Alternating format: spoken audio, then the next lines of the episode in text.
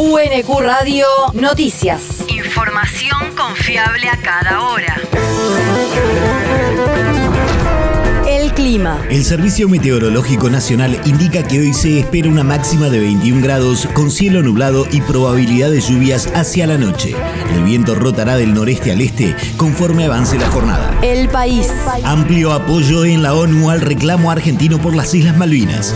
El reclamo para que el Reino Unido reanude las negociaciones bilaterales para resolver la disputa de soberanía por las Islas Malvinas, Georgias del Sur y Sandwich del Sur y los espacios marítimos circundantes obtuvo un amplio apoyo internacional en la primera sesión del debate general conjunto sobre temas de descolonización de la Comisión de Política Especial y Descolonización de la Asamblea General de las Naciones Unidas.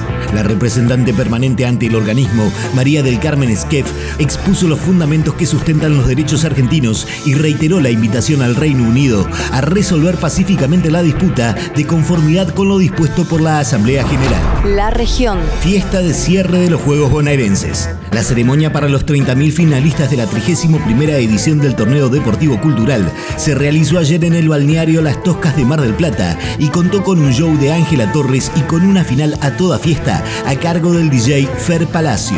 La competencia continuará entre hoy y mañana y hasta el momento Lomas de Zamora encabeza el medallero con 17 de oro, seguido por Moreno y General Pueyrredón, ambos con 12 preseas doradas. El territorio. Obras de asfalto en el oeste quilmeño. El municipio informa que continúan las obras de pavimentación en los barrios La Paz, Jorge Novak y La Odisea, ubicados en Quilmes Oeste, y que tiene previsto la pavimentación de otras 800 cuadras para el final de 2023.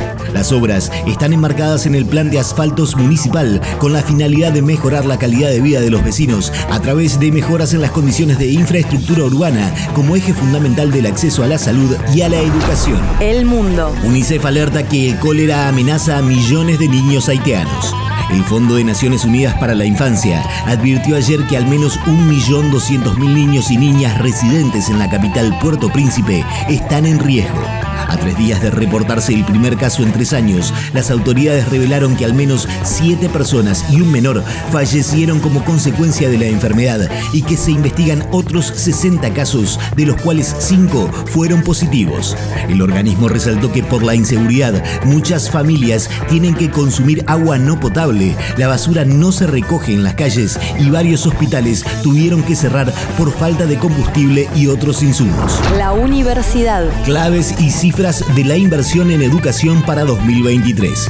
El ministro de Educación de la Nación, Jaime Persic, sostuvo en su exposición ante la Cámara de Diputados, donde resaltó que el proyecto de presupuesto 2023 garantiza el sostenimiento y financiamiento del sistema universitario a través de una inversión de más de 700 mil millones de pesos.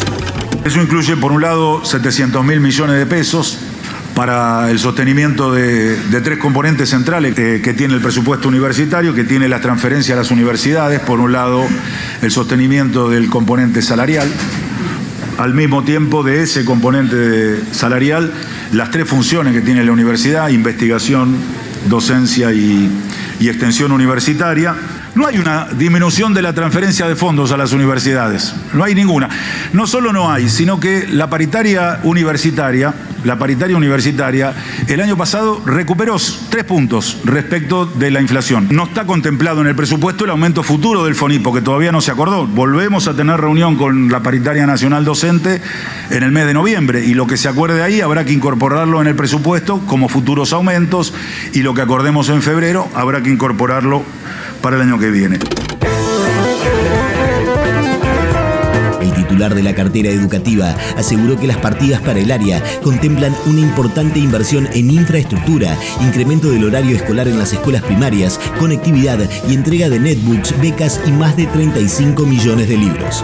También afirmó que habrá una inversión importante para becas educativas con 1.600.000 becas Progresar, 36.000 becas Manuel Belgrano, 300.000 en lenguas extranjeras y 1.400 becas internacionales. El deporte. Agustín Carapino hará un ensayo con un auto de la IndyCar en la Argentina. El piloto de Arrecifes probará primero el auto del equipo Juncos Racing el miércoles 12 de octubre en el circuito de Sebring, Florida, en una prueba que incluirá a otros cuatro equipos de la categoría, lo que le brinda la chance de probarse frente a otros pilotos. Posteriormente, girará en una exhibición que se realizará el 5 y el 6 de noviembre en el Autódromo Oscar y Juan Galvez de Buenos Aires y un par de días después también lo hará en el trazado de Termas de Río Hondo de la provincia de Santiago del Estero. UNQ Radio te mantiene informado. Información confiable a cada hora. UNQ Radio, la radio pública.